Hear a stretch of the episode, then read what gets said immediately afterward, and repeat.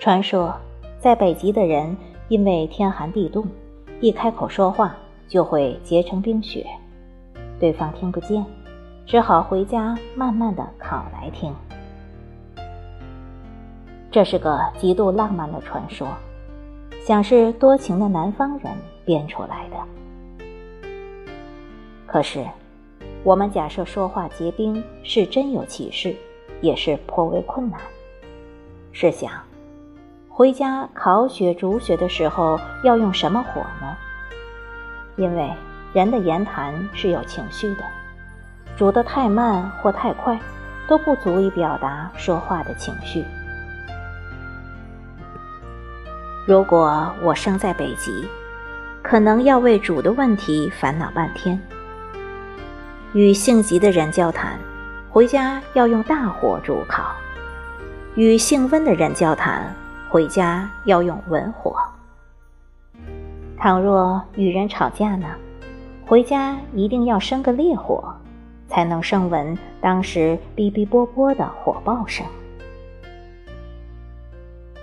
遇到不喜欢的人、不喜欢的话就好办了，把结成的冰随意弃置就可以了。爱听的话，则可以煮一半。留一半，他日细细品味。住在北极的人真是太幸福了，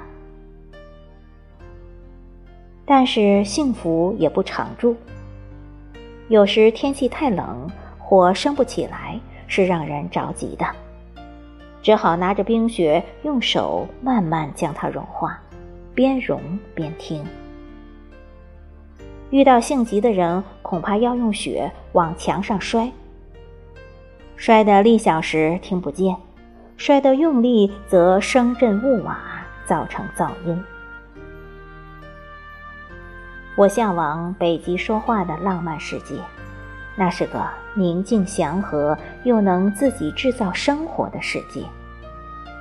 在我们这个到处都是噪音的时代里，有时我会希望大家说出来的话都结成冰雪。回家如何处理是自家的事，谁也管不着。尤其是人多要开些无聊的会议时，可以把那块嘈杂的大雪球扔在自家前的阴沟里，让它永远见不到天日。私时私地，煮雪恐怕要变成一种学问。生活经验丰富的人。可以根据雪的大小、成色，专门帮人煮雪为生。因为要煮的恰到好处，和说话时恰如其分一样，确实不易。